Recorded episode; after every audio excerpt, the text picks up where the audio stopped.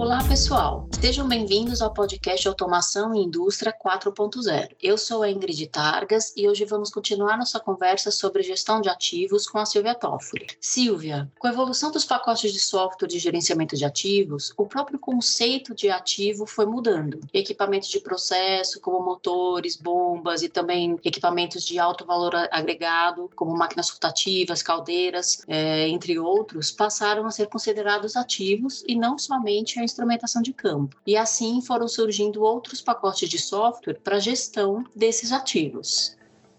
Exatamente, Ingrid. E para realizar a integração desses novos equipamentos nos pacotes de software para gestão de ativos, outros protocolos passaram a fazer parte da solução, ou seja, é, nós passamos a coletar dados de dispositivos que agora estão em rede Modbus, seja Modbus RTU, seja Modbus TCP/IP. Passamos a coletar dados de dispositivos em rede DeviceNet, rede ASI, BACnet e assim por diante. Ou seja, é, é, essas redes que são específicas né, para alguns equipamentos ou para alguns nichos né, de mercado, alguma aplicação, agora passaram a integrar a solução de gestão de ativos. Então, resumindo, os protocolos uh, industriais, com os respectivos padrões né, de envios de informação de cada um deles, aumentaram né, o, o volume. Né? Você agora tem uma grande variedade de protocolos e uma grande variedade de ativos compondo esse tipo de solução.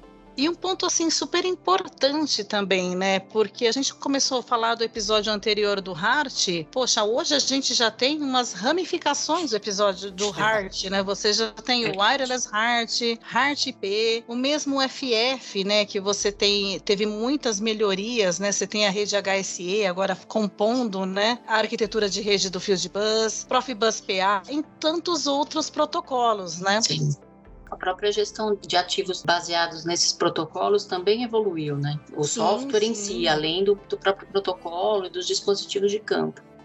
E um ponto importante, Ingrid, porque quando nós incluímos os equipamentos de processo e uma solução de gestão de ativos, é, ou seja, o que antes a gente monitorava transmissores, motores, válvulas de controle, agora o ativo é, para muitas aplicações é uma caldeira, um digestor, um moinho, uma correia transportadora. Então também foi necessário um apoio com sensoriamentos adicionais. Para quê? Para que a solução trabalhe de maneira adequada, né? Então, desse tipo de solução faz parte também, né, da, da empresa que está fornecendo auxiliar o cliente final uh, ah, para verificar, né, o que, que ele tem hoje de informação no PLC, o que, que ele tem de informação hoje no DCS e o que, que ele precisa incluir de sensor de vibração, de câmera, sensor de, de velocidade, tudo visando o quê? Visando que ele tenha uma maior quantidade de informação. Para quê? Para que ele tenha uma assertividade maior com com a gestão do ativo em si.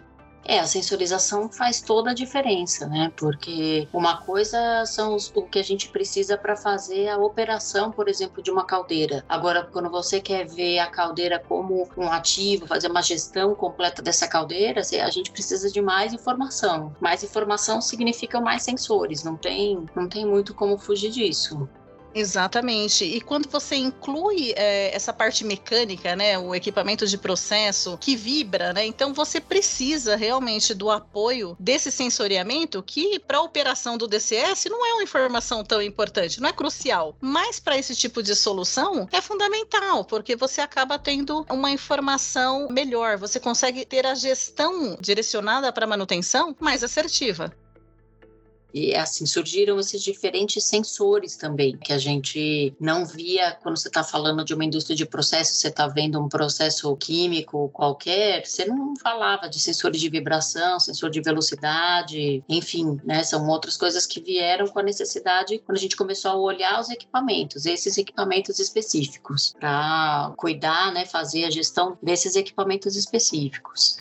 A integração desses pacotes de software junto aos sistemas de controle, aos MES, outros pacotes de software de controle da fábrica, a gente ainda faz com o APC, correto? Sim, sim, correto. É, eu acho que o PC é o protocolo para esse nível, né, para a integração desse nível, é, acaba sendo o principal.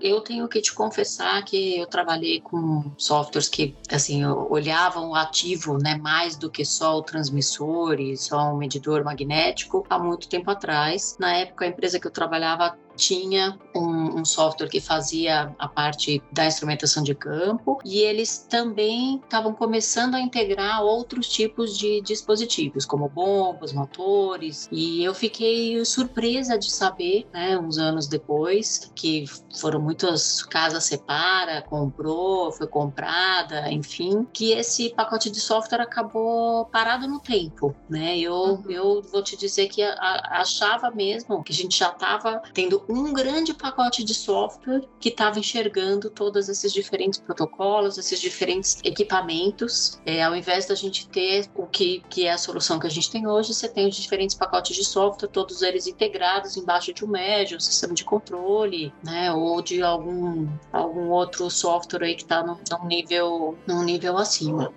Eu estava dando uma olhada nos pacotes de software existentes né, no mercado, até por causa disso que eu fui atrás para ver como que estava né, aquele pacote de software específico e vi que a gente tem para máquinas rotativas, a gente tem para caldeira, a gente tem para geração de vapor, para máquinas de papel, que inclusive usam câmeras né, e outros para ver outros tipos de coisa, equipamentos de mineração, o que mais que tem por aí, Silvia, que, que eu olha, não, que não eu, achei? Olha, o que eu estou assim, observando, né? Hoje nós temos... É, é, por exemplo, a parte de renováveis. Renováveis é um segmento é, no Brasil que agora está procurando mais, até pelo tipo de contratação, né, do modelo de negócio, né, quando você fala de um parque eólico. Agora, uh, alguns parques eólicos já está sendo interessante investir nesse tipo de solução. Uh, então, nós temos assim uma demanda hoje interessante na parte de aerogerador, turbinas hidráulicas, também é um nicho bem interessante. Então, assim, hoje tem tem uma demanda,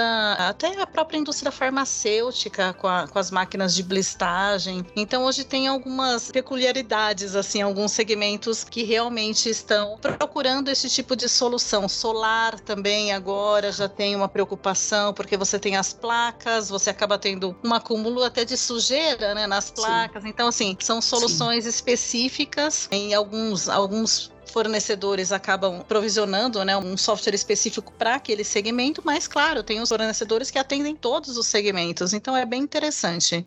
Eu, eu imaginava que, por exemplo, um, um gerador né, eólico tinha vinha com algum software básico só para ver rotação, equilíbrio, né, o balanceamento lá das próprias pás, para ter certeza que vai gerar o que, que poderia estar tá gerando, né, na, na, sua melhor capacidade. E eu achei bem interessante assim algumas coisas que eu vi para solar especificamente, é um assunto que tem me interessado bastante nesses últimos tempos. Eu vi equipamentos para fazer, por exemplo, a limpeza para você manter o painel gerando, você colocar alguns otimizadores, né, para melhorar, né, esse, o desempenho da placa quando você tem um sombreamento, né, num, num, ponto ou outro. E achei, nossa, muito, muito interessante essa, essas soluções de software para renováveis, né? Aqui, assim, a expectativa que a gente tem no mercado brasileiro é imenso. Aqui é o país do sol e do vento, então, nossa, faz, faz todo sentido que a própria indústria, né, que hoje tem a sua própria cogeração, passe a olhar para essas para esse tipo de, de geração de energia como uma opção viável.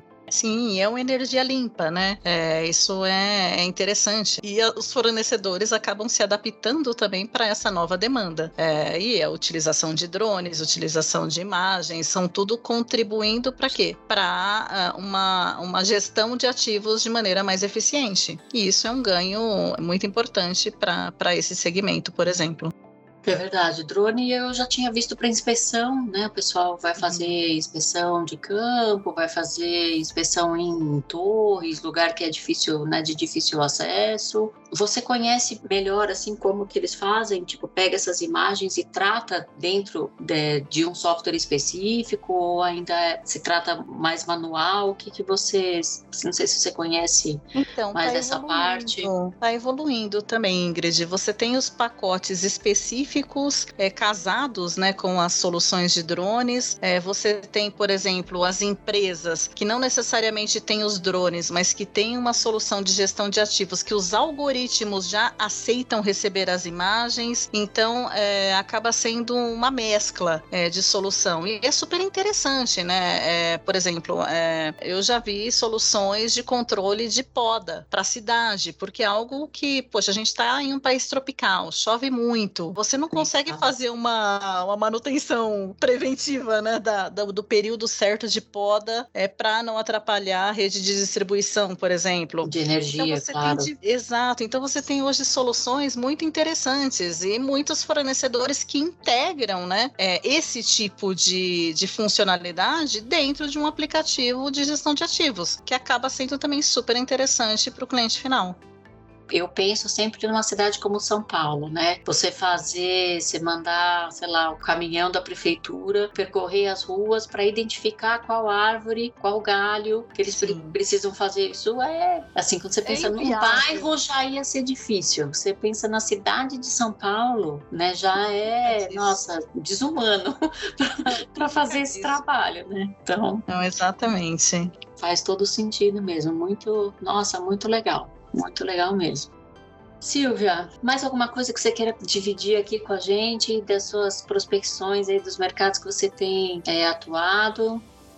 Não, eu acho que para esse episódio, eu acho que tá, foi bem interessante, né? Eu acho que a gente pegou um período de tempo aí seguindo a sequência, né? A linha de evolução da gestão de ativos. Acho que no próximo episódio a gente conversa um pouco mais de tendências, do que, que a gente tem de novidade hoje no mercado. Acho que é muito interessante. Tá joia. Silvia, eu quero agradecer sua presença aqui comigo. No próximo episódio a gente vai falar sobre o futuro e as tendências para gestão de ativos. E para saber mais e acompanhar as novidades, sigam minha página pessoal no LinkedIn, Ingrid Targas, e no Instagram, Ingrid N. Targas. Se você quiser saber mais sobre um assunto ou tiver sugestões e dúvidas, envie um e-mail para ingrid.targas.englishcab.com.br. Você também pode acessar nosso site, que é o www.english felixkeber.com.br ou nos acompanhar pelo Twitter ou LinkedIn. Obrigada e até breve.